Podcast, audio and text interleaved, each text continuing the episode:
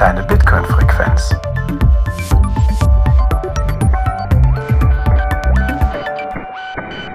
Herzlich willkommen bei Node Signal, deine Bitcoin-Frequenz.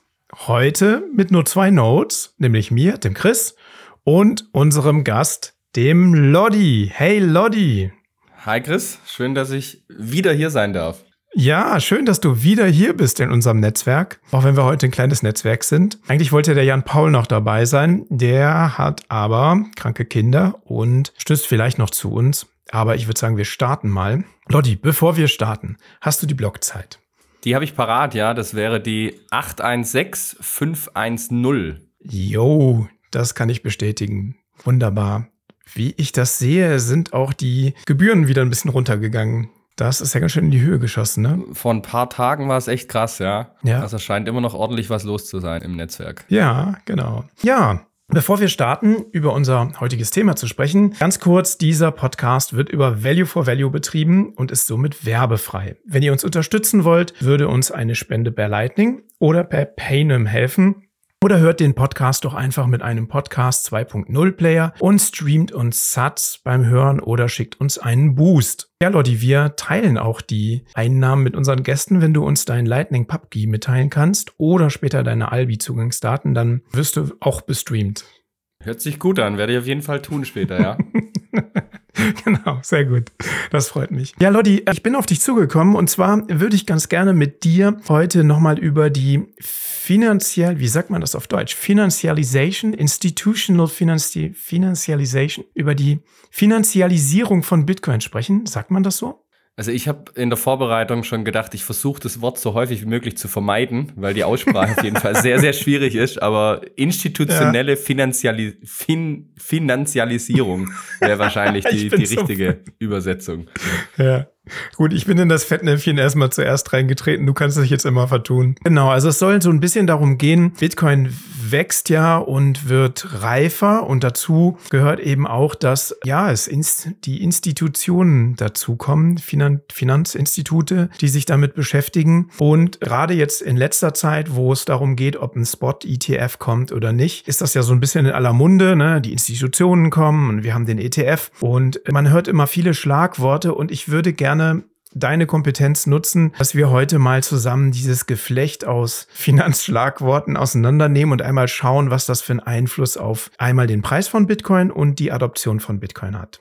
Sehr gerne, ja. Ja, super. Ja, und zwar bin ich ein bisschen darauf gestoßen, nachdem ich zwei Interviews mit Willy Woo gehört habe. Willy Woo ist ein, ja, wie kann man sagen, es war erst ein Tech-Enthusiast, der sich mit Tech-Sachen beschäftigt hat und, hat und gecodet hat, soweit ich weiß, und eben nachher über Bitcoin auch in, ja, in die Bitcoin-Welt und später auch die Kryptowelt eingetaucht ist. Er ist so ein bisschen verschrien, aber ich aufgrund seiner sehr langen Erfahrung höre ich ihm immer ganz gerne zu und er hat viele interessante Takes in den Interviews gehabt. Das war einmal bei Peter McCormack, war das die Folge, ich gucke kurz nach, 711, wer sich das anhören möchte, wir packen das auch in die Show Notes und dann sehr ausführlich nochmal bei der What is Money Show in der Folge 379 bei Breedlove. Ja, und ich habe mir so ein paar Sachen rausgeschrieben und dachte, wenn es einen im deutschsprachigen Bereich gibt, der mir die Dinge, die Fragezeichen, die für mich da aufgetaucht sind, beantworten kann, dann bist du es, Lodi. Ja, super, dass du da bist. Die Messlatte hat jetzt auf jeden Fall ziemlich hoch gesetzt. Ich hoffe, ich kann den Erwartungen entsprechen. Aber auch wenn du sagst, Willy Woo sei ein bisschen umstritten, sage ich jetzt mal, eine Reizfigur. Ich bin in Anführungszeichen Fan, weil er relativ coole Charts hat, die so ein bisschen eben aus dem mhm. klassischen Bitcoin Denken ausbrechen, die es mit der Finanzwelt vergleichen. Nutze ich auch in Vorträgen, die ich vor Bankern nutze, sehr, sehr gerne diese Grafiken, weil er einfach zum Beispiel Assetklassen mit Bitcoin vergleicht. Und äh, ja, von dem mhm. her, ich, ich höre ihm auch sehr, sehr gerne zu, weil er oft so diese Makrosicht mittlerweile auch gern reinbringt. Mhm. Ja, und er hatte auf jeden Fall, was man ihm jetzt, was man nicht leugnen kann oder ihm absprechen kann, er versteht wirklich, worum es bei Bitcoin geht. Ich glaube, er versteht auch das System an sich, Bitcoin, soweit ich das beurteilen kann, hat aber auch einen ganz, ganz klaren Blick auf das, was so auf der Mark in der Makrowelt passiert, aber auch wie äh, die Finanzprodukte, die es so in der Finanzwelt gibt, wie die funktionieren. Und das finde ich sehr reizvoll. Ich fand gerade bei diesem Interview in der What is Money Show, boah, da hat er so viel Sachen rausgehauen. Ich habe mir die versucht so zusammenzufassen und mir Stichworte aufgeschrieben. Dass, ich glaube, wenn man das, wenn wir das alles auseinandernehmen würden, würden wir wahrscheinlich irgendwie drei Folgen brauchen, weil er das so dicht verpackt hat. Ja, aber lass es uns irgendwie mal gucken, wie wir da so für uns einen Zugang kriegen und das Ganze mal auseinandernehmen. Also ich habe so ein paar Fragen.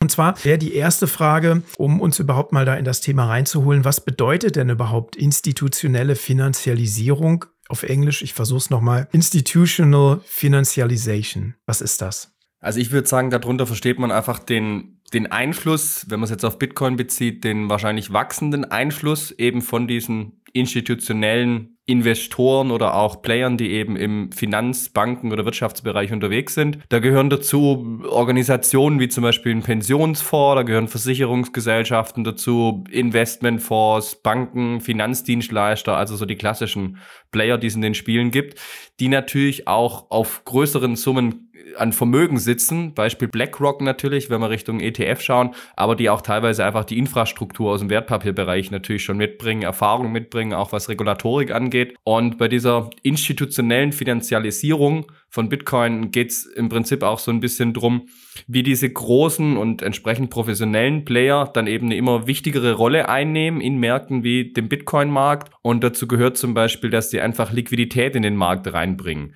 Also wie einfach kann ich Bitcoin kaufen, verkaufen? Wenn ich das im größeren Volumen tue, muss ich dann Auf- oder Abschläge entsprechend hinnehmen. Dann haben die natürlich auch einen ganz anderen Anlagehorizont. Also eine Privatperson, die, sage ich mal, hat jetzt ein Leben lang Zeit, sozusagen Vermögen anzuhäufen und vielleicht will ich mir mit 30, 40 irgendwie eine Immobilie gönnen. Das heißt, ich muss da natürlich finanziell anders unterwegs sein wie ein Unternehmen, ein Pensionsfonds oder sowas, die in ganz anderen Zyklen denken. Also auch das bringt natürlich einfach eine neue Sicht auf Bitcoin von Geldern, die da reinfließen. Oder ein Fondsmanager, der in Bitcoin investiert, der muss entsprechend natürlich Performance bringen, äh, weil sonst Gelder abgezogen werden. Also ich glaube, diese neuen Anreize, die da für Investoren dann in den Bitcoin-Space kommen, machen das Ganze irgendwie sehr spannend. Und dieser steigende Einfluss der Finanzwelt auf Bitcoin bringt halt so entsprechende Vor- und Nachteile mit sich und ich glaube, über die werden wir heute bestimmt auch noch sprechen. Mhm, genau. Ja, ja, super. Vielen Dank für den Überblick. Jetzt ist Bitcoin ja ein Asset, was so von unten wächst und äh, ja, so eine Bottom-up-Bewegung eigentlich. Und wir jetzt als Retail-Investor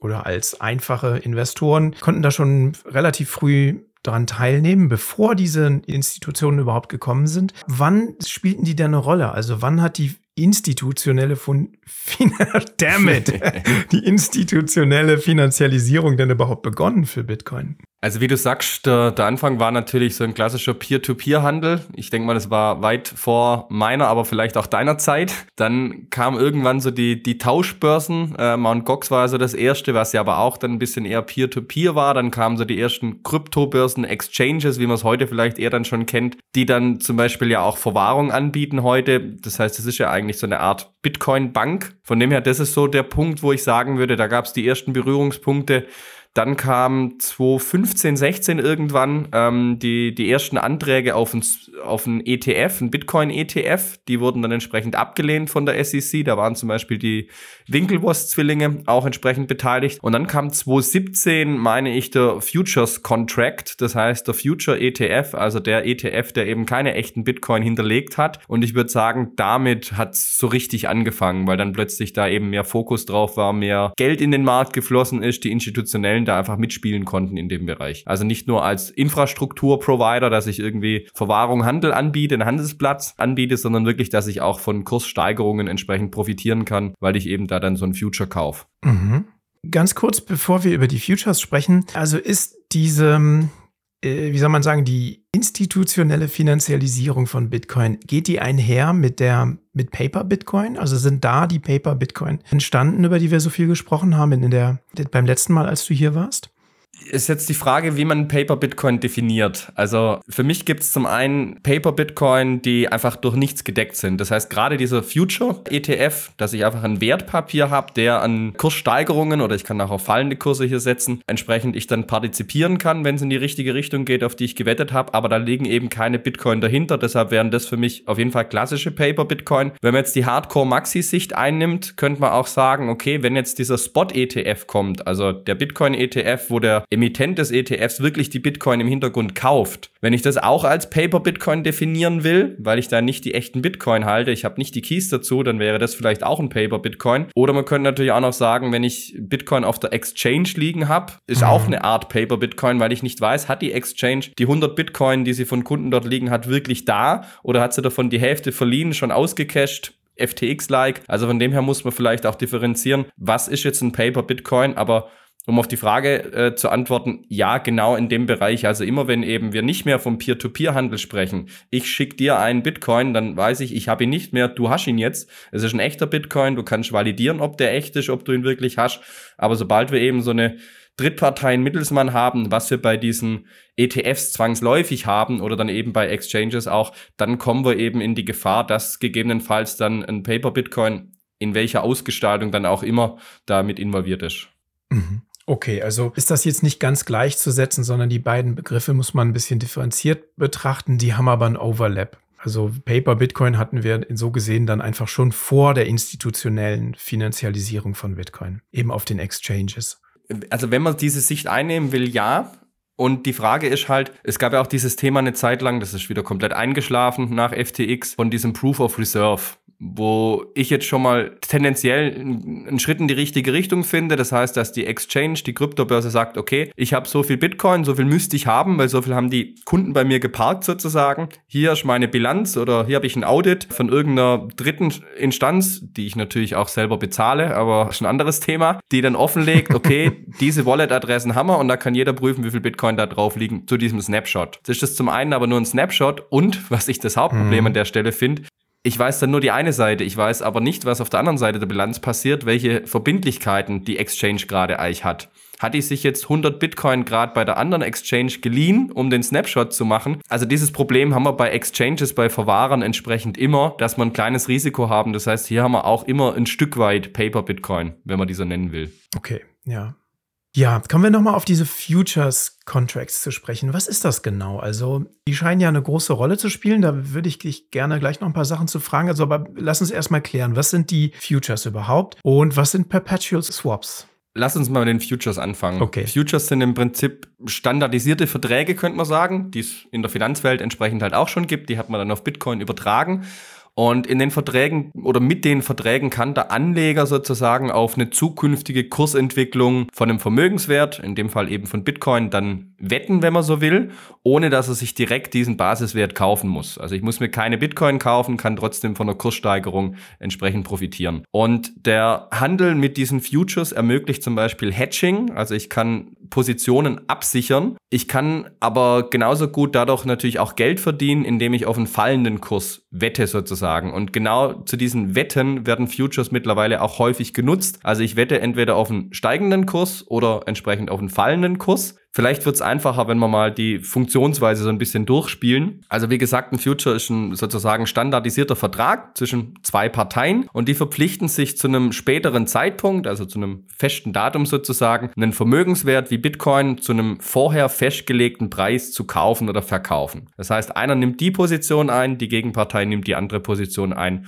und erhält oder gibt dann sozusagen den Bitcoin zu einem bestimmten Preis, zu einem bestimmten Zeitpunkt entsprechend ab. Und in der Regel läuft das Ganze mit Hebel. Das heißt, Anleger müssen verhältnismäßig nur eine kleine Menge des Gesamtwerts, den sie da eigentlich bewegen, mitbringen oder sozusagen als Sicherheit hinterlegen. Ich kann also mit 100 Euro zum Beispiel, also einem kleinen Kapitalbetrag, eine viel, viel größere Position entsprechend aufbauen. Wenn ich zum Beispiel einen 10er Hebel benutze, dann habe ich die 100 Euro Gegenwert mal 10. Das heißt, es wäre so vom, von der Performance her, als würde ich 1000 Euro jetzt in Bitcoin investieren, wenn ich auf einen steigenden Kurs setze. Also immer mal 10 sozusagen. Und man kann hier jetzt entsprechend dann auf fallende und steigende Kurse wetten. Und wer auf steigende Kurse setzt, der geht in der Finanzbranche sozusagen long. Und wer eher negativ ist, eher bearish ist, der setzt auf fallende Kurse, der geht dann in der Begrifflichkeit Short. Und was mhm. natürlich ganz, ganz wichtig ist bei Futures oder bei Hebelprodukten allgemein, ist das Thema Risiko. Also wenn ich im Prinzip so ein, so ein Future mir hole und ich dann, wie gerade schon gesagt, zum Beispiel einen 10er Hebel habe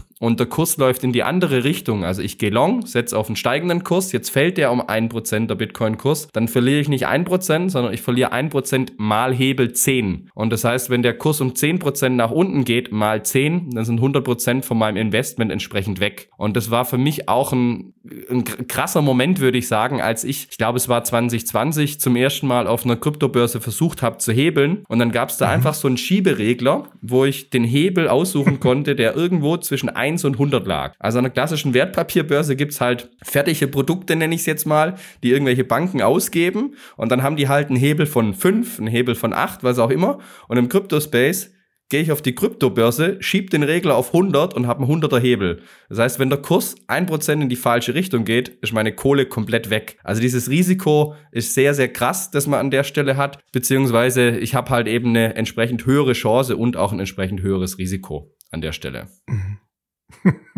Interessant. Muss es immer eine Gegenpartei geben, die das an, also das gegenteilige Risiko einnimmt, damit die, mit dieser Vertrag zustande kommt? Also es gibt immer eine Gegenpartei. Sehr, sehr häufig nimmt die Gegenpartei aber einfach dann im Bitcoin-Fall die Exchange ein. Also wenn ich jetzt long gehe, dann geht halt die Exchange sozusagen short. Also die nehmen dann die Gegenposition ein. Es ist jetzt nicht so, dass ich eine Order einstelle und sage, ah, ich würde gern Hebel 10 long gehen mit dem Betrag und die Exchange sucht jetzt einen, bis der Chris sagt, ah, ich würde die Gegenposition dann äh, auf, auf mhm. fallende Kurse setzen. In der Regel macht es die Exchange. Okay. Und die hat aber ja noch mal ein bisschen mehr Einfluss auf den Preis als du, ne?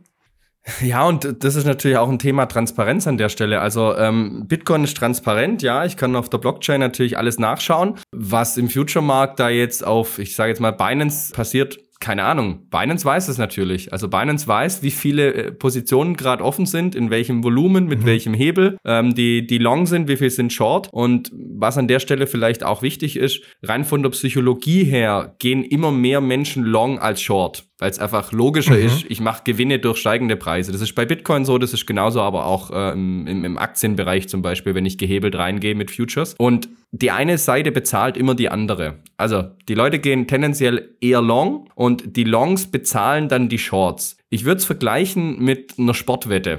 Ähm, wenn jetzt Bayern gegen den Tabellenletzten spielt, dann tippen alle auf Bayern, mhm. weil sie denken, ha, Bayern spielt daheim, die werden dieses Wochenende Meister, das lassen sie sich nicht mehr nehmen. Ja, dann habe ich halt äh, aus Sportwettensicht irgendwie eine Quote von 1,1. Das heißt, ich muss, um einen entsprechenden Gewinn zu erzielen, relativ viel Geld reinstecken. Also das Upside ist nicht so hoch, während ich natürlich auf den Außenseiter tippen kann und entsprechend dann einfacher einen höheren Ertrag generieren kann. Also die eine Seite bezahlt die andere Seite und je nachdem, wie das Verhältnis ist, verschiebt sich das dann auch, wie teuer das dann sozusagen ist. Also je mehr Leute long gehen, desto teurer wird es auch long zu gehen, weil eben die, die Marktstimmung da schon sehr, sehr bullish ist.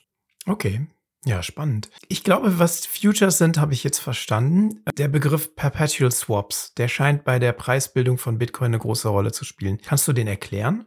Im Prinzip ist es ja auch wieder eine Art Finanzprodukt, könnte man sagen. Also im Prinzip ist das ein Terminkontrakt, äh, nennt man das dann. Mhm. Im Vergleich zu einem Future haben die aber kein Fälligkeitsdatum. Ist auch was, das kannte ich so davor nicht. Ich weiß gar nicht, ob es das in der klassischen Finanzwelt gibt, zumindest nicht in der Häufigkeit, wie es bei Bitcoin auftritt. Das heißt, ich habe eben so einen Terminkontrakt, der läuft einfach unendlich weiter. Also der Käufer dieses äh, Perpetual Swaps geht entsprechend wieder long oder short, also auf steigende oder fallende Kurse. Und auch hier nimmt dann die Crypto Exchange sozusagen die Gegenposition ein. Und da kommt jetzt dann auch wieder der Fakt mit dem Hebel dazu. Und je größer der Hebel, desto mehr Geld bewege ich im Hintergrund. Also wir bleiben bei dem 100 Euro bei Beispiel 10er Hebel, dann wäre es so, wie wenn ich für 1000 Euro hier jetzt Bitcoin gekauft hätte.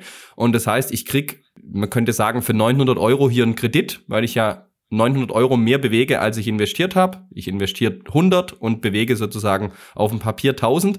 Und für diese Position muss ich für die 900 Euro entsprechend dann eine Gebühr bezahlen. Und diese Gebühr zahle ich in der Regel ich weiß nicht, ich glaube bei, bei Binance oder wo ich es mal ausprobiert habe, waren es dann alle sechs Stunden, zahle ich entsprechend dann eine mhm. Gebühr. Und wie gesagt, je mehr Leute long gehen, desto höher wird entsprechend die Gebühr. Und das machen dann eben auch, wenn, äh, vor allem Bullenmarkt, das, die meisten Leute, die gehen dann eben long und dann wird es entsprechend immer teurer. Und je länger ich diese mhm. Position halte, desto teurer wird die Position dann entsprechend halt für mich auch. Ich habe aber nicht wie bei einem Future oder bei Optionen, die man vielleicht aus dem Wertpapiermarkt kennt, ein fixes Datum, wo dieses Geschäft eben abgeschlossen wird. Mhm. Und was vielleicht auch noch wichtig ist zum, zum Zusammenhang, wir haben den Future, wir haben diesen Perpetual Swaps und bei beiden wird im Hintergrund kein Bitcoin gekauft. Also der Basiswert wird nicht gekauft. Und deshalb mhm. auch dieser Future ETF, der einfach nur ein Paper Bitcoin ist, so ist dieser Perpetual Swap, wenn ich da long gehe, auch wirklich nur auf dem Papier.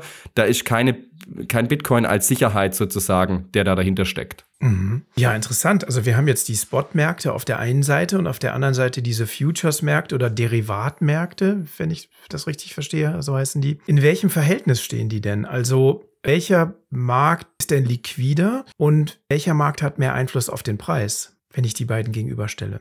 Ich weiß nicht, ob es da offizielle Zahlen gibt, weil eben gerade das Problem besteht, wenn wir jetzt Binance hernehmen oder gibt es noch ein paar andere Börsen, die, die auch viel in dem Bereich unterwegs sind mit solchen Derivaten, also solchen Futures zum Beispiel, die veröffentlichen teilweise vielleicht die Zahlen auch gar nicht. Jetzt gerade in dem Interview, die du eingangs genannt hattest, hat Willy Wu gesagt, die Future-Märkte bei Bitcoin sind so zwischen fünf oder zehnmal größer. Also da wird entsprechend fünf oder zehnmal so viel getradet am Tag sozusagen im Vergleich zum Spotmarkt. Und Spotmarkt Markt, mhm. vielleicht auch nochmal zum Verständnis, das ist der Markt, wo wirklich Bitcoin, echte Bitcoin, native Bitcoin getauscht werden. Also wenn ich auf eine Exchange gehe, mir dort einen Bitcoin kaufe und den entsprechend dann vielleicht auch gleich abziehe, dass ich weiß, okay, der ist wirklich da. Das wäre der Spotmarkt und der ist eben ja deutlich kleiner Stand heute im Vergleich zum Future-Markt. Wo ich auch sagen muss, Schuld dran ist dann natürlich auch die SEC, dass dieser Future-Markt, dieser Paper-Bitcoin-Markt mhm. so groß geworden ist, weil die, wenn die SEC natürlich sagt, okay, ein, ein Future-ETF auf Bitcoin, den erlaube ich, aber den Spot-ETF, den verbiete ich einfach jahrelang danach ständig. Und mhm. dann ist natürlich klar, dass die Institutionellen, die vielleicht aus verschiedenen Gründen, vor allem natürlich regulatorischen Gründen,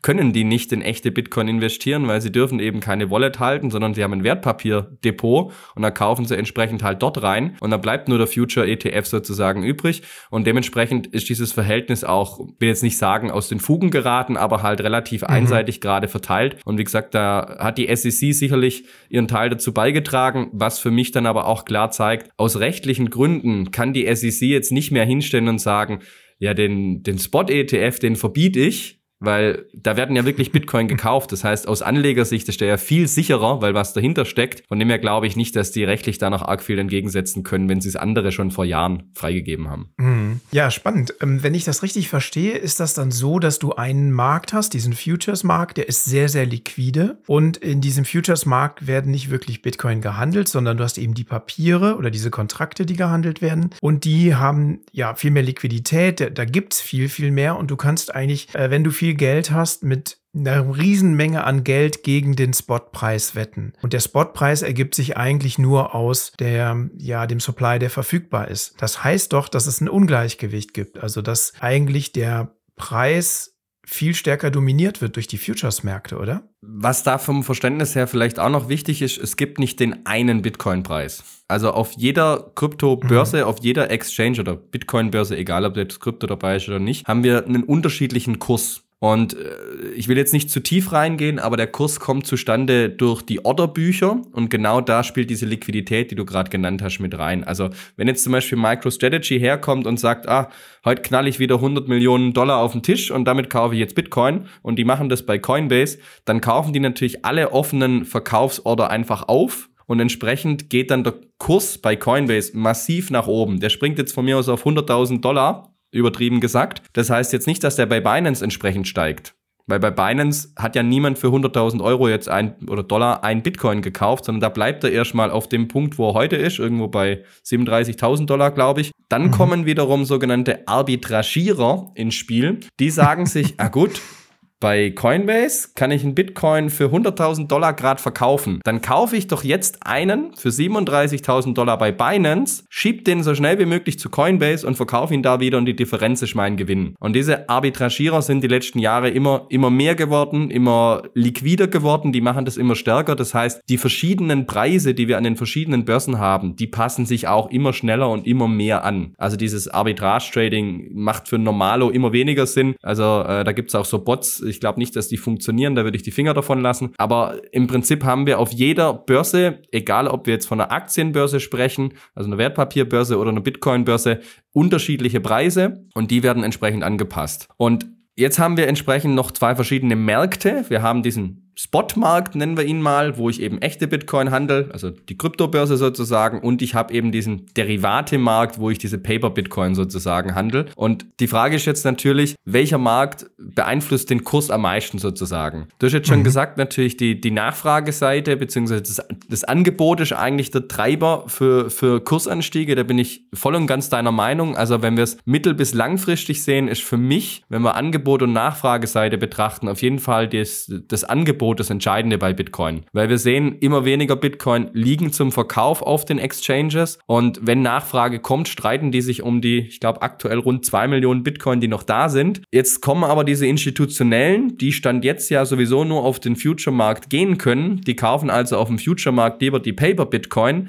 Wenn ich jetzt aber sehe, der Markt steigt massiv, das heißt, da geht der Kurs wieder stark nach oben, dann wird entsprechend auf der Exchange der Preis auch nach oben gehen. Weil natürlich dann wieder mhm. Arbitragierer oder wer auch immer herkommt und sagt, oh, guck mal, im Future-Markt sind alle ultra bullish. Die wissen mehr als ich oder ich gehe jetzt auch äh, entsprechend auf den Spotmarkt rein, weil da wird der Kurs dann nachziehen. Also ich würde sagen, kurzfristig, und ich glaube, in die Richtung ist auch Willy Wu beim Interview gegangen, kurzfristig treibt vor allem der Future-Markt entsprechend den mhm. Kurs. Mhm in welche Richtung er geht, weil da eben viel mehr Volumen auch drin ist, viel mehr Geld drin ist, das die Kurse hoch oder runter bewegt. Aber jetzt mittel- bis langfristig bin ich mir ziemlich sicher, dass bei Bitcoin das Angebot das Entscheidende ist, also wie viele echte Bitcoin wirklich zum Verkauf stehen. Mhm.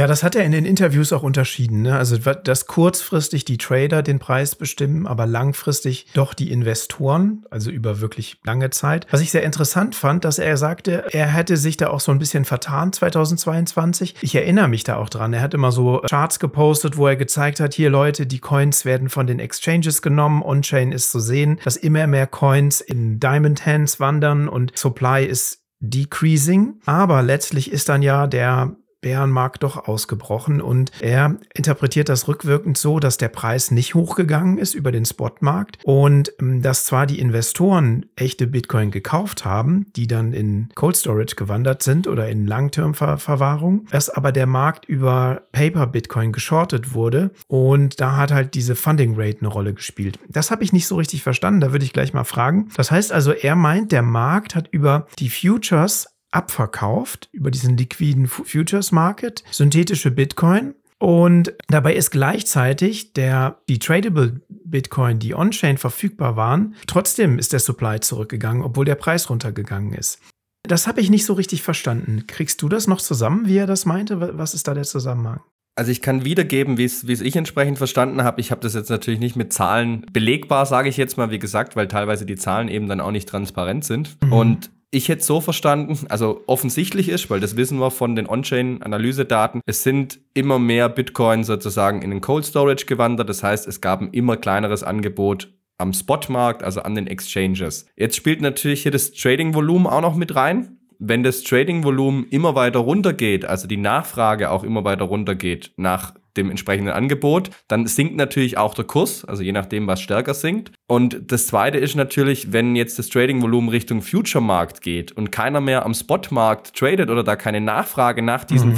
verbliebenen Bitcoin da ist, ja gut, dann wird da der Kurs natürlich fallen und am Future-Markt war es vermeintlich so, das hat er dort auch beschrieben gehabt, dass teilweise Halter von Bitcoin sogar Bitcoin dort geschortet haben. Das heißt, sie haben die Bitcoin mhm. nicht verkauft, aus verschiedenen Gründen aus deutscher Sicht könnte man jetzt auch sagen, okay, ich habe jetzt als Privatperson hier nach einem Jahr die Gewinne steuerfrei jetzt will ich den Bitcoin unbedingt dieses Jahr voll zu Ende halten. Ich bin aber ultra bearish gerade, äh, kurzfristig gesehen. Das heißt, ich kaufe mir jetzt noch eine, eine Position, wo ich entsprechend die Position, die ich selber habe, shorte und sichere dadurch einen Kursverfall ab. Und das kann natürlich dazu führen, dass die Kurse entsprechend wirklich runtergehen, also wieder so eine selbsterfüllende Prophezeiung. Aber mhm. dadurch, dass ich dann halt in Euro oder Dollar entsprechend gerechnet über meinen Bitcoin-Kurs verliere, hole ich das wieder rein, je nachdem wie groß die Short-Position ist, indem diese Short-Position entsprechend ja Recht gehabt hat und ich sozusagen dort wieder Gewinne kassiere. Also es spielt hier jetzt mit rein, wie hat sich der Future-Markt bewegt? Also sind da die Leute eher short gegangen, eher auf fallende? Wie groß war auf beiden Märkten das Trading-Volumen und in welche Richtung ging das Trading-Volumen? Also ich weiß jetzt nicht, ob das vielleicht tatsächlich 2020 vor allem stark in Richtung dieses, dieses Future-Markts gegangen ist und dass wir seit daher vielleicht auch dieses Ungleichgewicht erst haben. Mhm. Ja, also zumindest beschreibt er das so, ne, dass es seitdem halt dieses starke Ungleichgewicht gibt zwischen dem sehr liquiden Futures-Markt und dem, ja, wie soll man sagen, in seiner, in seinem Supply beschränkten Spot-Markt. Jetzt haben wir sind wir schon ziemlich tief drin im Thema. Wir reden jetzt im Grunde fast schon eine halbe Stunde über diese ganzen Finanzprodukte, über die Finanzialisierung. Und ich vermute mal, dass viele unserer Hörer, die sich ja sehr eingehend mit Bitcoin beschäftigen, mittlerweile denken, ja, aber was spielt das überhaupt für eine Rolle für mich? Ein Bitcoin ist doch ein Bitcoin. Und ist denn das überhaupt wichtig? Also ist diese, diese Mechanismen, die hinter der Preisgestaltung stehen, sind die für die Adoption von Bitcoin relevant? Oder ist das sogar eine Gefahr für Bitcoin, um das mal drastischer zu sagen? Ist jetzt natürlich eine sehr große Frage, wo man natürlich allein auch sehr, sehr lang drüber sprechen könnte. Also zum einen ist natürlich meine, meine subjektive Meinung, ich finde es unglaublich spannend und bin der Meinung, wenn man sich wirklich vollumfänglich mit Bitcoin beschäftigt und mit der Weiterentwicklung der Adaption von Bitcoin muss man sich dieses Thema zumindest in Grundzügen auch anschauen, weil es wird immer relevanter. Jetzt ist natürlich die Frage, was sind die Vor- und Nachteile davon, beziehungsweise sagen wir ja immer ganz klar, Bitcoin ist für jeden da, das heißt, wir können, wollen niemand verbieten. Das heißt, wenn diese Player, diese institutionellen dort reinkommen, Vanguard, BlackRock, wer auch immer, dann können sie das tun und man sieht jetzt gerade, sie werden es tun. Sie sind wirklich gewillt, es zu tun. Das heißt, dieser Future-Markt wird auf jeden Fall da bleiben, der wird nicht weggehen. Was nur wichtig ist, dass dieses Verhältnis, es muss sich nicht zwingend die Waage halten, aber wichtig ist einfach, dass der Spot-Markt auch liquide bleibt. Jetzt ist der für uns beide wahrscheinlich liquide, weil ich vermute jetzt mal, du wirst nicht 100 oder 1000 Bitcoin auf einmal kaufen wollen. Wenn ich jetzt aber wirklich einen größeren Player habe, jetzt nehmen wir mal irgendein DAX-Konzern in Deutschland zum Beispiel, wenn da jetzt irgendeiner sagen würde, äh, als Beispiel SAP, ähm, wir wollen jetzt wirklich in größeren Stile Bitcoin auf die Bilanz nehmen, ja, die mhm. können nicht zur Börse Stuttgart gehen und sich die Bison-App runterladen und da jetzt sagen, jetzt kaufe ich mal 1000 Bitcoin. Das funktioniert halt nicht, weil dieser Markt nicht so liquide ist. Das heißt, die brauchen einen liquiden Markt und deshalb wäre es für Bitcoin natürlich gut, wenn dieser liquide Markt der Spot-Markt ist, damit die nicht alle auf den Future-Markt gehen. Weil mhm. der Future-Markt hat für uns beide auch ein, ein großes Problem. Das ist ein Punkt, wo ich mich schon mehrfach mit, mit Bitcoinern auch rumgestritten habe, wo ich nicht weiß, ob sie nicht verstehen genau, auf was ich raus will oder sie wollen es vielleicht auch nicht verstehen. Du hast gerade genannt die Aussage, ein Bitcoin ist ein Bitcoin. Würde ich nicht mitgehen. Also natürlich ist ein Bitcoin ein Bitcoin. Ich verstehe die Logik dahinter schon. Mhm. Wenn aber der Rest der Gesellschaft, sage ich jetzt mal, also 90 Prozent der, der Leute, die in Bitcoin investieren, nicht am Spothandel aktiv sind, sondern wirklich nur diese Futures, diese Paper Bitcoin umhertauschen, dann verwässert das natürlich das Angebot von Bitcoin. Es ist dir egal, weil du und ich, wir haben immer noch die echten Bitcoin. Und wir wissen, die werden in Zukunft auch noch da sein, aber es verwässert das Angebot und dementsprechend wird der Kurs nicht so stark steigen, wie er gestiegen wäre, wenn es diesen Future-Markt nicht gäbe, sondern wenn alle in, in echte Bitcoin gehen würden. Sei es über einen, Spot-ETF, wo halt der, der ETF-Betreiber dann entsprechend die Bitcoin kaufen muss, oder sie kaufen die Bitcoin selber. Das treibt am Ende den Kurs nach oben. Und nicht, wenn ich stetig neue Paper-Bitcoin habe und das Geld fließt entsprechend dort rein. Also auch die Halter von den 21 Millionen Bitcoin werden dadurch ein Stück weit benachteiligt, wenn dieser Future-Markt immer größer werden sollte. Hm. Ja klar, ich meine, wir können ja untereinander mit Bitcoin handeln und die On-Chain oder über Lightning uns zusenden und gegen Waren tauschen. Nur wenn das irgendwann mal nicht wirklich, äh, wie soll man sagen, in adäquaten Kaufkraft repräsentiert ist, dann haben wir halt auch ein Problem. Ja, also dann ja. nützt uns das auch nichts. Das heißt also, der Preis ist schon wichtig. Wir hatten ja auch zuletzt so eine Folge über den, über den Fee-Market und über den, über der, wie, wie Bitcoin funktioniert, nachdem der, das Block-Subsidy-Model langsam ausläuft. Und es ist einfach wichtig, dass die Kaufkraft, ich will gar nicht sagen der Dollar- oder Euro-Wert, sondern die Kaufkraft, die ein Bitcoin darstellt, dass das weiter steigt. Sonst wird das ganze Ding nicht funktionieren. Also wir sind tatsächlich indirekt auch davon abhängig, was an den Futures-Märkten passiert und wie sich das gegenüber den Spot-Märkten einpreist. Ja, dann ähm, hast du im Grunde schon auch die Antwort auf meine nächste Frage weggenommen. Die wäre nämlich, welche Auswirkungen wird der zu erwartende Spot-ETF auf das Verhältnis des Spot versus Derivatmärkte haben? Du hast es im Grunde gesagt, aber lass uns das ruhig noch mal ein bisschen ausrollen. Also wissen tue ich es natürlich auch nicht. Wir, wir, wir wissen es alle nicht, was, was passiert. Also es ist mehr oder weniger jetzt natürlich Spekulation, die man da betreiben kann. Ich persönlich gehe davon aus, dass ein Teil dieses Future-Marktes, und die spannende Frage wird halt sein, wie groß dieser Teil ist, der wandert in Richtung, sagen wir mal, Spot-ETF, weil der, der jetzt ein Wertpapier hat, will aus welchen Gründen auch immer auch in Zukunft ein Wertpapier erstmal haben. Das heißt, ich verschiebe dann aber vielleicht vom Future-ETF in den Spot-ETF, weil ich eine größere Sicherheit habe, weil da die Bitcoin wirklich im Hintergrund sind. Und der Spot-ETF-Betreiber, bleiben wir mal bei BlackRock, muss dann entsprechend in dieser Höhe, wie US-Dollar dort entsprechend reinfließt, eben auch Bitcoin kaufen. Und weil sie die dann wirklich kaufen, geht der Supply an den Börsen entsprechend runter und das treibt dann logischerweise oder muss den Kurs entsprechend nach oben treiben. Also das hat auf jeden Fall dann, dann Vorteile auch für uns, sage ich jetzt mal, äh, auch wenn wir diesen Spot-ETF selber vielleicht nicht nutzen, weil es für uns relativ wenig Sinn macht. Aber das Entscheidende ist, wie gesagt, wie sich dieses Verhältnis verändert, wie sehr es wieder Richtung Spotmärkte geht, weil das ist natürlich auch dann die große Frage mit dieser Thematik Liquidität. Also die Liquidität bei Bitcoin mhm. wird vielleicht jetzt nicht kurzfristig gesehen, weil kurzfristig kann immer viel passieren, dass das Handelsvolumen hoch oder runter geht, aber mittelfristig wird es bei beiden Märkten sicherlich steigen. Die Frage ist nur, wie mhm. sehr zieht jetzt die, die Spot-Thematik entsprechend nach. Was ich nicht glaube, ist, dass jetzt diese, diese Hardcore-Trader, die es in diesem Bereich auch gibt, denen geht's ja null um Bitcoin. Denen geht's ja nur darum, Fiat zu vermehren, aus welchen Gründen mhm. auch immer, ob es für die eigene Tasche ist oder für die Kunden, die dahinter sind oder die Investoren. Und diese Trader, glaube ich nicht, dass die in die Spot-ETFs reingehen werden. Weil zum einen die Future-Märkte Stand heute ja eben viel liquider sind. Das heißt, im ersten Moment brauchen sie die Liquidität, muss erstmal im Spot-ETF entsprechend aufgebaut werden. Und der Spot-ETF wird wahrscheinlich auch einfach teurer sein. Weil wenn BlackRock den Spot-ETF sozusagen auf den Markt bringt, dann haben wir da ähm, BlackRock, wo den entsprechend rausbringt, wäre beim Future ETF auch so.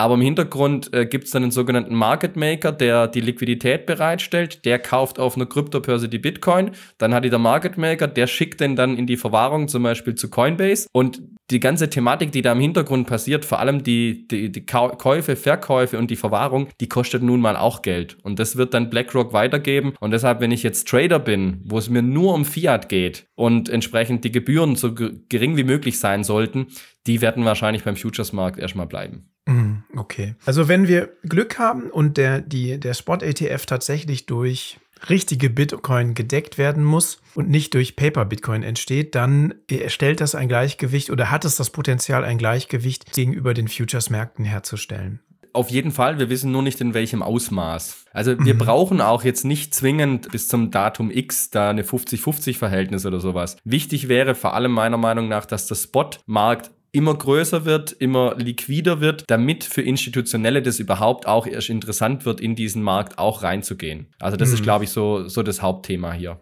Im Grunde hast du auch wieder die, die Antwort auf die nächste Frage schon vorweggenommen. Und zwar nämlich, wer wird vom Spot-ETF profitieren? Und du hast ja auch gesagt, das sind wahrscheinlich lang, Long-Term-Investors, also Leute, die Institutionen, die langfristig in Bitcoin investieren wollen? Oder also anders als an den Futures-Märkten, wo es um Trading geht? Es profitieren, profitieren glaube viele Seiten an der Stelle. Also klar, können natürlich die profitieren, die diese ETFs auf den Markt bringen, also BlackRock, Vanguard und Co., die die Gebühren kassieren, aber auch die angesprochenen, die da im Hintergrund beteiligt sind, also je nachdem, welche Kryptobörse oder welchen äh, Market Maker oder Dienstleister für die Verwahrung BlackRock da im Hintergrund entsprechend an, andockt sozusagen, die können ja alle mitverdienen an den Gebühren. Also die profitieren natürlich in, in einem kleinen Bereich. Es profitieren natürlich vor allem die Institutionellen, die entsprechend dort rein investieren dürfen. Also es ist viel ein regulatorisches Thema einfach. Wir sprechen ja auch, wenn wir mhm. vom Spot-ETF sprechen, die ganze Zeit nur vom US-amerikanischen. Also es gibt ja in mhm. vielen, vielen Ländern auf der Welt gibt es es schon. In Deutschland heißt es dann nicht ETF, das ist dann eher ein ETP, heißt der Überbegriff für diese ganze Gattung, wo wirklich dann auch spotmäßig die Bitcoin hinterlegt werden. Aber wir sprechen wirklich von diesem wirklich im Wertpapierbereich und was Finanzmärkte angeht, entscheidenden Markt Amerika.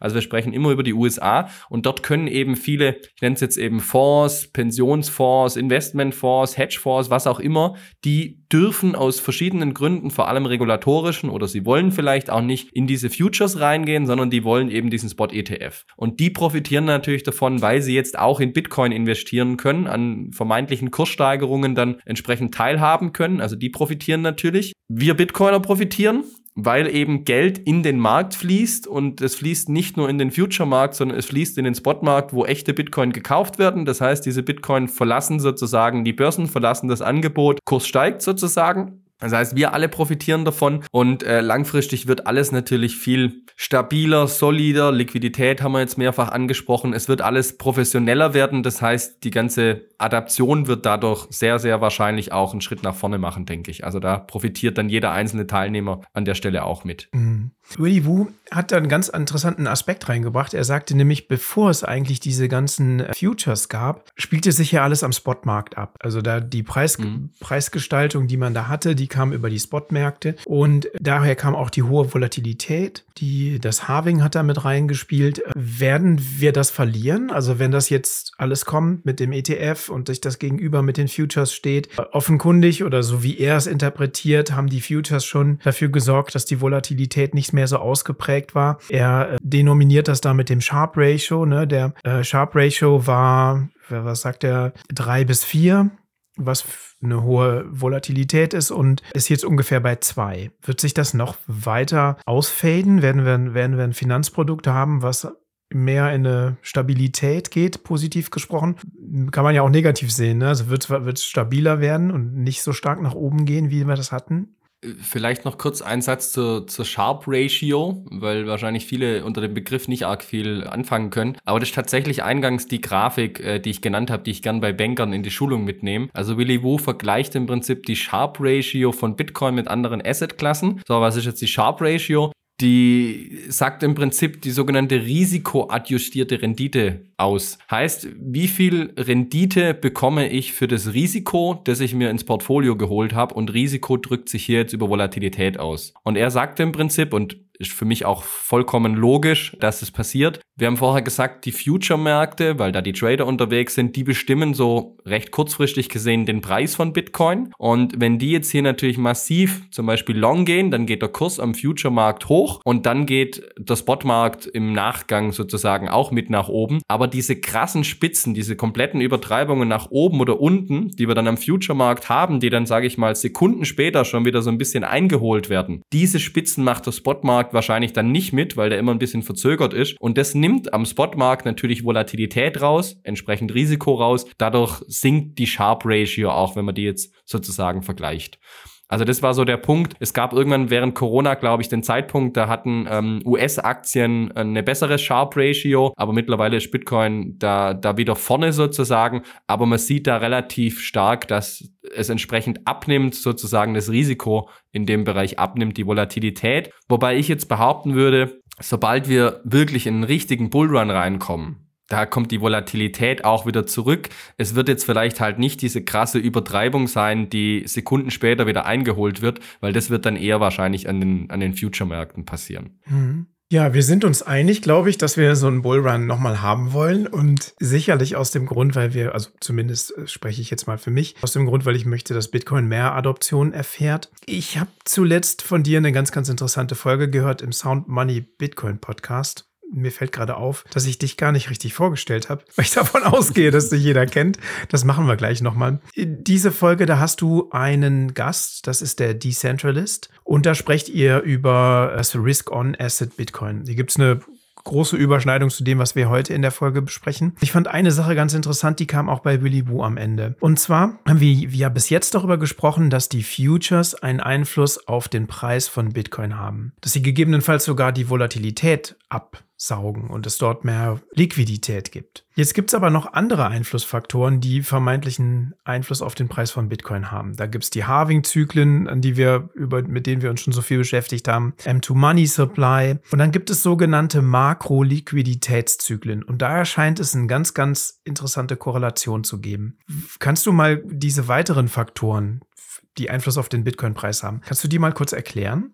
Ja, also für alle, die bis jetzt durchgehalten haben, in der Folge sprechen wir nicht ganz so nerdig, wie wir es jetzt die letzten Minuten getan haben. Also da gucken wir uns eher die Makrosicht an. Das ist zum, zum Folgen wahrscheinlich auch ein bisschen einfacher. Ähm, wie du gesagt hast, gibt es ja viele preisbeeinflussende Faktoren. Jetzt kennen wir so diese, die Bitcoiner-Brille sozusagen. Aber nachdem wir jetzt ja festgestellt haben, dass diese institutionellen und der Future-Markt auch eine sehr große Rolle spielen und eine vermeintlich mit dem Spot-ETF immer größere, müssen wir uns natürlich auch anschauen, was für Faktoren gibt es außerhalb unserer Bitcoin-Blase, weil nur so können wir wirklich einschätzen, wo geht es eigentlich hin in den nächsten ein, zwei, drei Jahren, vielleicht so ein bisschen mittelfristig. Was ich als Hauptthema sehe, ist die Geldpolitik. Und auch das ist ein Punkt für mich, wenn ich mich wirklich intensiv mit Bitcoin beschäftigen will, muss ich mich zwangsläufig auch mit Geldpolitik beschäftigen, weil wir natürlich das Narrativ haben, Bitcoin 21 Millionen Stück, Euro, Dollar wird immer mehr gedruckt, aber die Frage ist, wann wird mehr gedruckt, wann kommt wie viel Liquidität entsprechend in den Markt. Und da meine ich jetzt nicht äh, den Bitcoin-Markt, sondern generell den, den kompletten Finanzmarkt sozusagen. Und da gibt's tatsächlich spannende Überschneidungen. Jetzt haben wir bei Bitcoin natürlich nicht die Riesenhistorie. Also wir können jetzt da natürlich nicht auf 50 Jahre Daten entsprechend zurückschauen. Aber tatsächlich, oder vielleicht auch witzigerweise, ich denke, dass es eher ein Zufall ist, sind die Halving-Zyklen relativ passend mit den sogenannten Liquiditätszyklen. Also immer die Zeitpunkte, wo die Notenbanken gesagt haben, oh, jetzt holen wir die Moneyprinter raus, jetzt wird wieder ordentlich Geld gedruckt und genau das sehen wir nächstes Jahr wieder, meiner Meinung nach. Also wir sind jetzt äh, vermutlich mal auf dem Peak. Also vielleicht wird bei der EZB nochmal ein kleiner Zinsanstieg kommen. Bei der FED in Amerika glaube ich es tatsächlich nicht mehr. Also die Wahrscheinlichkeit, dass Mitte nächsten Jahres, ich glaube im Juni ist eine FED-Sitzung, dass da die Zinsen äh, langsam wieder zurückgehen, da ist die Wahrscheinlichkeit vom Markt schon bei 70 Prozent die, die einschätzen, dass die Zinsen da langsam wieder runtergehen. Und parallel ist auch sehr wahrscheinlich, ich versuche jetzt nicht äh, zu ausschweifend zu werden, aber wir haben China, die entsprechend massiv Probleme haben in der Wirtschaft, in der Baubranche, das sehr, sehr wichtig ist für China. Die machen neue Schulden, die Amis machen massiv neue Schulden und auch die Fed wird dann irgendwann sagen, okay, wir müssen jetzt Geld, wir müssen Liquidität in den Markt pumpen. Zudem haben wir in Amerika nächstes Jahr äh, eine Wahl. Das heißt auch, äh, die Biden-Administration wird gucken, dass es der Wirtschaft gut geht, wenn Wahl ist, weil sie entsprechend natürlich auch die Stimmen haben will. Das heißt, es gibt sehr, sehr viele Argumente dafür, dass wir nächstes Jahr sehen, dass die Gelddrucker wieder angeworfen werden, dass die Zinsen nach und nach leicht runtergehen, dass die Fed wieder Anleihen kauft, dieses QE, von was man da häufig dann auch liest. Und das trifft nächstes Jahr, weil nächstes Jahr entsprechend im April Halving sein wird, dann natürlich wieder voll mit rein. Und dann wird es interessant, wenn wir auch noch den Bitcoin-ETF, den Spot-ETF haben, weil dann dieses neue Geld sucht irgendeinen Platz in der Wirtschaft, wo es, wo es landen kann, beziehungsweise in der Finanzwelt. Und wenn jetzt eben dann viele Player, die gerne würden, aber nicht konnten oder durften aus regulatorischer Sicht, jetzt in diesen Spot-ETF rein können, dann wird die Relevanz, die diese Liquidität hat, die neu gedruckt wird von den Notenbanken auf Bitcoin, natürlich immer relevanter. Und deshalb ist es natürlich unfassbar spannend jetzt zu sehen, wir haben ein Halving, das ist fix, wir haben sehr wahrscheinlich diesen Bitcoin-ETF in den nächsten Wochen oder zwei, drei Monaten.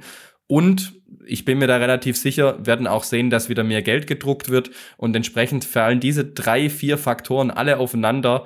Und ja, ich habe da so meine Vermutung, was das mit dem Kurs machen könnte. Aber das wird auf jeden Fall sehr, sehr spannend nächstes Jahr. ja, äh, interessant. Also ich, ich fasse das nochmal zusammen. Da sitzt jemand, denkt sich ein neues Geldsystem aus vermeintlich hat er da anderthalb Jahre dran gesessen, so wie er sagt. Wartet, bis das ganze Ding, also das ganze andere Geldsystem, ihm um die Ohren fliegt oder uns allen um die Ohren fliegt in der großen Finanzkrise 2008. Und auf dem Gipfel der Finanzkrise sagt er, hey, ich habe dieses Ding. Drei Monate später, im Januar 2009, startet er das. Und das passt genau in den Moment, wo die Weltwirtschaft so ans Krachen kommt, dass so viel, dass total viel Geld gedruckt werden muss. Und in diesem neuen Geldsystem ist das programmatisch, dass alle vier Jahre sich das Angebot verknappt. Und Komischerweise scheint es auch so zu sein, dass im alten System alle vier Jahre neues Geld gedrückt wird. Also du hast einerseits eine Verknappung, der gegenüber dann eine, ein Gelddrucken gegenübersteht. Also ist das irgendwie nur Zufall oder ist das, also einerseits frage ich mich, A, warum hat Satoshi Nakamoto vier Jahre gewählt? B, warum sind es immer diese vier Jahre in den, im Makrozyklus, im Liquiditätszyklus? Oder war das jetzt einfach nur Zufall und wir erleben das dieses Mal gar nicht? Weil die Weltwirtschaft folgt ja keinem Code, wie Bitcoin. Ja, die Notenbanken folgen vielleicht dem White Paper, ich weiß es nicht. Also ich, ich, ich würde grundsätzlich sagen, dass es jetzt tatsächlich Zufall war. Also nochmal, so viele Halvings haben wir noch nicht erlebt. Von ja. dem her, das, das kann natürlich noch Zufall sein. Warum Satoshi die vier Jahre gewählt hat, weiß ich natürlich auch nicht. Gibt es ja auch viele Spekulationen, was es, was es damit auf sich hat. Ich würde aber tatsächlich sagen, diese Zyklen sind in der klassischen Welt jetzt nicht fix. Die werden in Zukunft auch mal wieder kürzer sein, länger sein. Das war jetzt nur wirklich Zufall meiner Meinung nach, dass es eben so äh, aufeinander gepasst hat zeitlich. Ich bin mir aber relativ sicher, dass es nächstes Jahr wieder so sein wird. Und nächstes Jahr ist Halving, von dem her passt es ein weiteres Mal. Also würde das dann wieder mhm. bestätigen. Aber irgendwann wird es dann entsprechend nicht mehr so sein. Man könnte jetzt sagen, äh, die Wahrscheinlichkeit ist natürlich hoch, dass diese Zyklen, in denen irgendwas in der realen Welt kaputt geht, eher kürzer werden. Das heißt, dass wir vielleicht dann alle zwei Jahre mhm. äh, die Geldpresse sehen. Aber das ist natürlich pure Spekulation. Und das steht und fällt natürlich auch, wie du gesagt hast, was die Wirtschaft oder die Finanzwelt, je nachdem, wo was kaputt geht, entsprechend äh, wo man da einschreiten muss. Also es hätte auch gut sein können, wenn die Fed anders reagiert hätte in 2023. Silicon Valley Bank, ähm, First Republic Bank, mhm. Credit Suisse und so weiter da hat vor allem in Amerika ja auch die Notenbank wirklich sehr, sehr viel gemacht, dass nicht weitere Regionalbanken noch umfallen, hat denen im Prinzip Kredit gegeben auf die ganze Anleihen, die sie in den Büchern hatten. Also da haben die schon sehr, sehr viel getan. Wenn sie das nicht getan hätten, wären da noch mehr Banken umgekippt und dann hätten wir heute schon deutlich niedrigere Zinsen wahrscheinlich. Also das steht und fällt einfach mit der Geldpolitik und ich würde jetzt behaupten, es war eher Zufall, dass es immer auf die Zyklen mhm. gepasst hat bislang.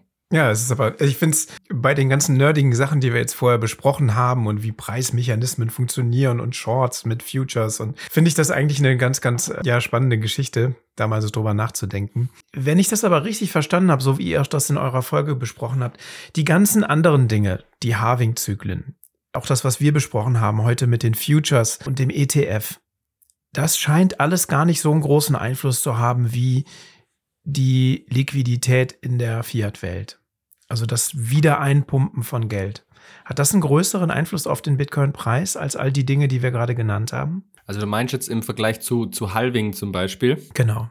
Ist jetzt natürlich meine persönliche Meinung, aber ich würde sagen, in Zukunft wird es noch extremer, aber ich würde es heute schon so sehen, dass vor allem die Geldpolitik den Bitcoin-Kurs beeinflusst.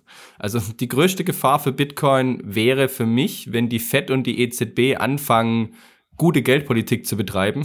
Also wenn die anfangen würden, wirklich die Zinsen sei, sei jetzt mal im freien Markt zu überlassen und nicht, nicht die irgendwie vorschreiben würden, die entsprechend nach unten drücken würden, entsprechend Geld verteilen würden, Anleihen kaufen würden. Also wenn die nicht die Geldmenge stetig ausweiten würden, was wir natürlich vor allem äh, während der Covid-Pandemie massiv gesehen haben. Also die Amis haben 2021 die Menge an US-Dollar einfach mal um ein Drittel umerhöht in einem Jahr. Und sowas mhm. Führt natürlich dazu, dass Leute sagen, hey, irgendwas stimmt in dem System nicht, gibt es eine Alternative? Oh, da gibt es dieses Bitcoin-Ding, das beschränkt. Das heißt, ich glaube, die, diese ausufernde Geldpolitik, diese expansive Geldpolitik, sagt man da, führt dazu, dass Leute sich eher vielleicht mit Bitcoin beschäftigen.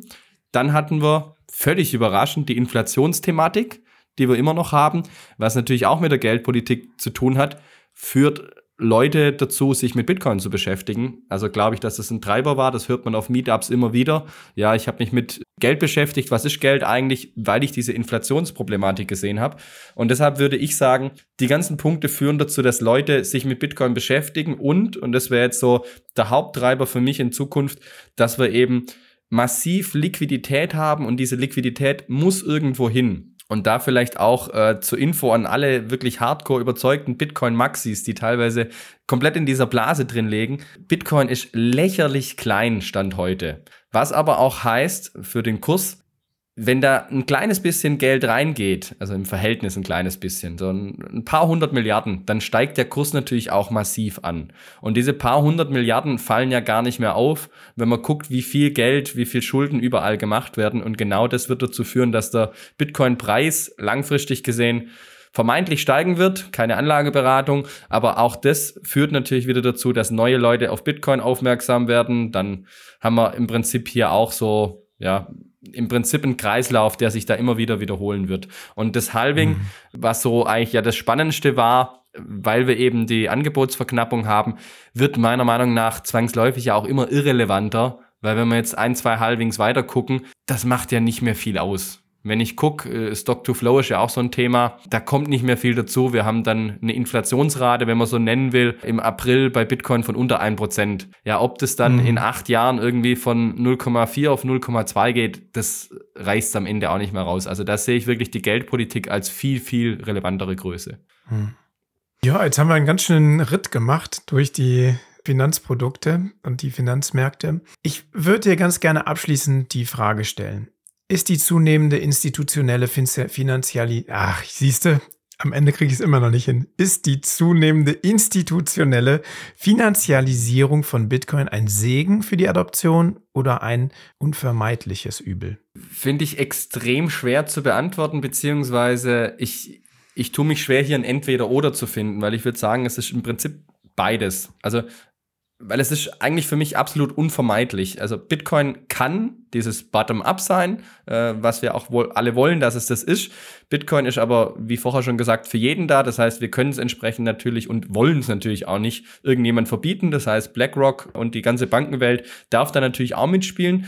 Und wenn Bitcoin in der breiten Masse ankommen soll, dann geht es, Stand heute meiner Meinung nach, nicht ohne diese Player, die wir da in dem Markt entsprechend drin haben. Klar, es ginge theoretisch auch ohne, aber ich bin ganz klar der Meinung, dass die Masse der Menschen oder die Masse der Gesellschaft heute nicht in der Lage wäre, 24 Wörter sicher zu verwahren. Das heißt, die würden im Großteil immer auf Custodial Services gehen. Und das heißt, wir brauchen irgendwelche Finanzplayer, Exchanges oder was auch immer das dann sein mag. Das kann sich über Generationen natürlich ändern, aber dieser Siegeszug von Bitcoin wird durch diese Finanzbranche viel, viel schneller gehen. Also wie so eine Art Hockeystick ähm, wird die Adaption dadurch nach oben gehen können, meiner Meinung nach. Für mich ist deshalb auch unvermeidlich und ein Übel sind natürlich in Teilen diese Futures, weil sie eben den Preis hm. entsprechend nach unten drücken durch diese Paper Bitcoin. Haben wir jetzt ausgiebig drüber gesprochen. Aber ohne diese Futures hätten vielleicht einige Institutionelle, die jetzt den Spot-ETF kaufen, niemals Bitcoin auf dem Schirm gehabt. Also auch das kann natürlich ein Vorteil sein, dass wir professionelle Player in den Markt gekriegt haben, die jetzt nach und nach entsprechend dann auch Produkte bauen, investieren, Infrastruktur bauen, was auch immer. Und der letzte Punkt, den ich auch, wenn man jetzt long-term schaut, extrem wichtig finde, wenn wir diese ganze äh, jetzt versuche ich es auch nochmal, institutionelle Finanz Finanzialisierung, wenn wir die nicht hätten oder die nicht noch krasser wird, dann hätten wir nicht diese Liquidität im Markt, die wir uns wünschen. Also Liquidität ist wirklich ein wichtiges Thema hier, weil wenn wir jetzt sagen, ja, irgendwann werden wirklich relevante Zentralbanken, relevante Staaten werden Bitcoin auf die Bilanz nehmen. Das werden sie nicht tun am Spotmarkt, wenn Bitcoin so klein bleibt, wie er heute ist. Weil da ist vor allem das Thema, im Fall der Fälle muss ich möglichst schnell dieses Vermögen, das ich da irgendwo rumliegen habe, in dem Fall halt eben Kies, muss ich auch veräußern können, was anderes tauschen können als Staat, als Zentralbank, was eben auch der Grund ist, warum die Staaten nicht irgendwelche kleinen Währungen, also irgendwelche Währungspaare von irgendwelchen Ländern auf der Bilanz haben, sondern die haben nun mal Dollar, Euro, vielleicht noch Schweizer Franken und ein bisschen Yen oder Yuan rumliegen, weil sie wissen, der Markt ist so groß, wenn ich es veräußern muss, kann ich es veräußern. Und das ist bei Bitcoin Stand jetzt eben nicht der Fall. Also keine relevante Zentralbank wird heute Bitcoin auf die Bilanz nehmen, weil es aus diesem Sicht einfach keinen Sinn macht. Und wenn mhm. wir diese Entwicklung sehen wollen, dann brauchen wir eben diese, diese Finanzinstitute, diesen Finanzmarkt. Es ginge auch ohne, aber da würde es so viele Jahrzehnte länger dauern, meiner Meinung nach, dass ich es entsprechend um, um jetzt bei der Frage zu bleiben, als ein unvermeidliches Übel sehe, stand jetzt für die weitere Adaption. Mhm. mhm.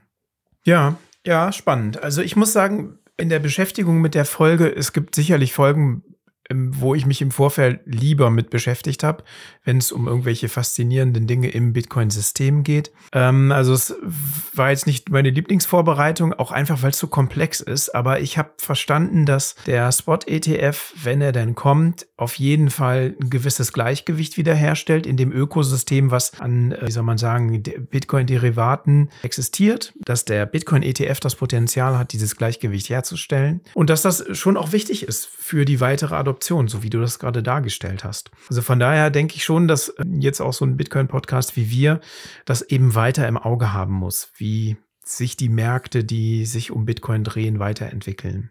Ja, und ich glaube, man muss sich jetzt auch nicht massiv diese, die ganzen Produkte, die wir heute genannt haben, da irgendwie intensivst anschauen, wie die jetzt funktionieren trotzdem sollte man so ein bisschen auf dem Schirm haben und zum Beispiel, wenn man halt irgendwas mitbekommt, geldpolitisch, bin ich schon der Meinung, sollte man auch als Bitcoiner zumindest drüber lesen, ein bisschen informiert bleiben, dass man ein Gespür dafür hat, was passiert da, weil je mhm. relevanter das wird, desto mehr kann es natürlich auch zu einer Gefahr für Bitcoin werden. Also nicht, dass ich da jetzt aktuell irgendwie was mega Großes sehen würde, aber man sollte schon links und rechts ein bisschen aus dieser Bubble ausbrechen, das finde ich extrem wichtig. Mhm. Ja, auf jeden Fall. Also ich denke, den, der große Vorteil, den wir haben, wir Bitcoiner, wenn du mal verstanden hast, was es bedeutet, deine Schlüssel selber zu halten, vielleicht einen Node laufen zu lassen, ein Handeln über den Node ähm, zu verifizieren, dann hast du ja eine, eine ganz große Sicherheit und hast ganz großes Vertrauen in das, was du da machst. Aber es gibt eben auch noch eine Welt drumherum, die einen Einfluss auf den Preis hat und somit auch auf die Bitcoin-Adoption. Also ganz weg ignorieren kann man es einfach nicht.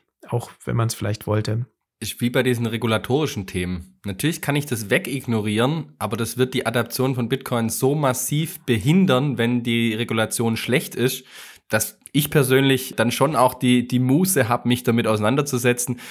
Ich verstehe aber auch voll und ganz, wenn der eine oder andere sagt, nee, ich habe keinen Bock, mich mit Politikern oder mit was auch immer, mit Juristen rumzustreiten. Bin ich völlig mhm. fein, aber man sollte schon so ein bisschen gucken, dass man zumindest mitbekommt, was da eigentlich passiert. Mhm. Ja, und wer das auch weiterhin tun will, der kann das nämlich mit dir. Lodi, ich habe einen ganz großen Fehler begangen. Ich habe dich am Anfang der Folge gar nicht vorgestellt, weil ich davon ausgegangen bin, dass sich sowieso jeder kennt. Wo finden dich die Leute? Und vielleicht kannst du auch noch mal ganz kurz sagen, was du für einen spannenden Podcast machst. Also ich glaube, jeder, der bis hierhin abgeschalten hat, will mich auch nicht besser kennenlernen, weil wir heute so einen kleinen Abriss gemacht haben über die Themen, mit denen ich mich relativ viel beschäftige. Du hast vorher schon erwähnt, ich mache den Sound Money Bitcoin Podcast. Mittlerweile tatsächlich schon seit über zwei Jahren. Bin ich neulich auch überrascht gewesen. Guckt, dass ich jede Woche eine, Folge raushau, teilweise eben mit Gästen, ähm, teilweise aber auch alleine. Wenn ich alleine bin, dann gehe ich wirklich auch tiefer in gewisse Themen ein und ich versuche, das umschreibt es, glaube ich, ganz gut, den Bitcoinern eben das, das Bankengeschäft, den Finanzbereich, beziehungsweise auch sehr, sehr viel rund um die Geldpolitik eben zu beschreiben. Da geht es teilweise dann auch um Makrothemen, wie wir es heute auch angehauen haben, weil die eben eine Rolle spielen und meiner Meinung nach auch immer relevanter für Bitcoin werden. Parallel versuche ich auch den Bankern, die zuhören, so ein bisschen Bitcoin zu vermitteln. Also ich lebe so ein bisschen zwischen dieser Welt, sprich jeder, wo sich für diesen Bereich so ein bisschen interessiert, Bitcoin ETF ist ein Thema, was ich auch mal wieder behandle, der darf natürlich sehr gerne mal reinhören.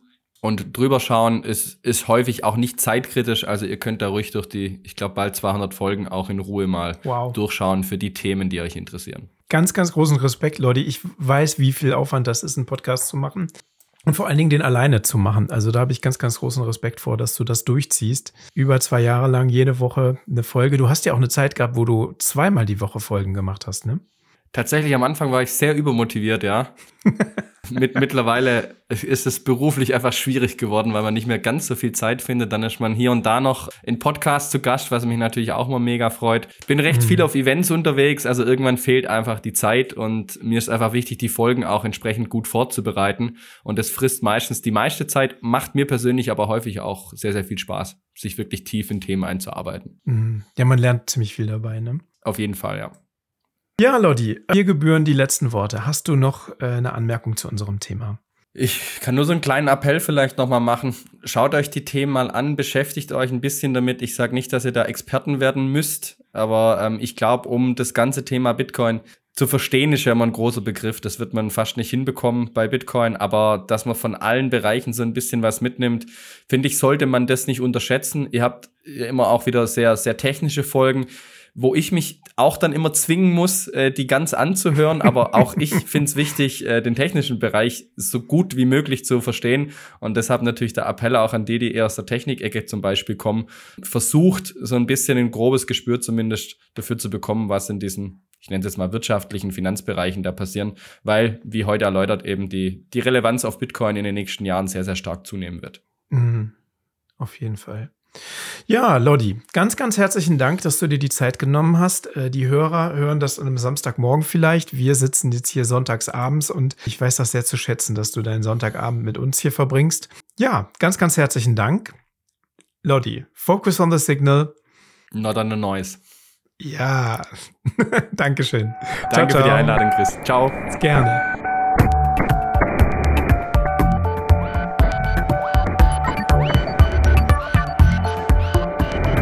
Notsignal. Focus on the signal, not on the noise.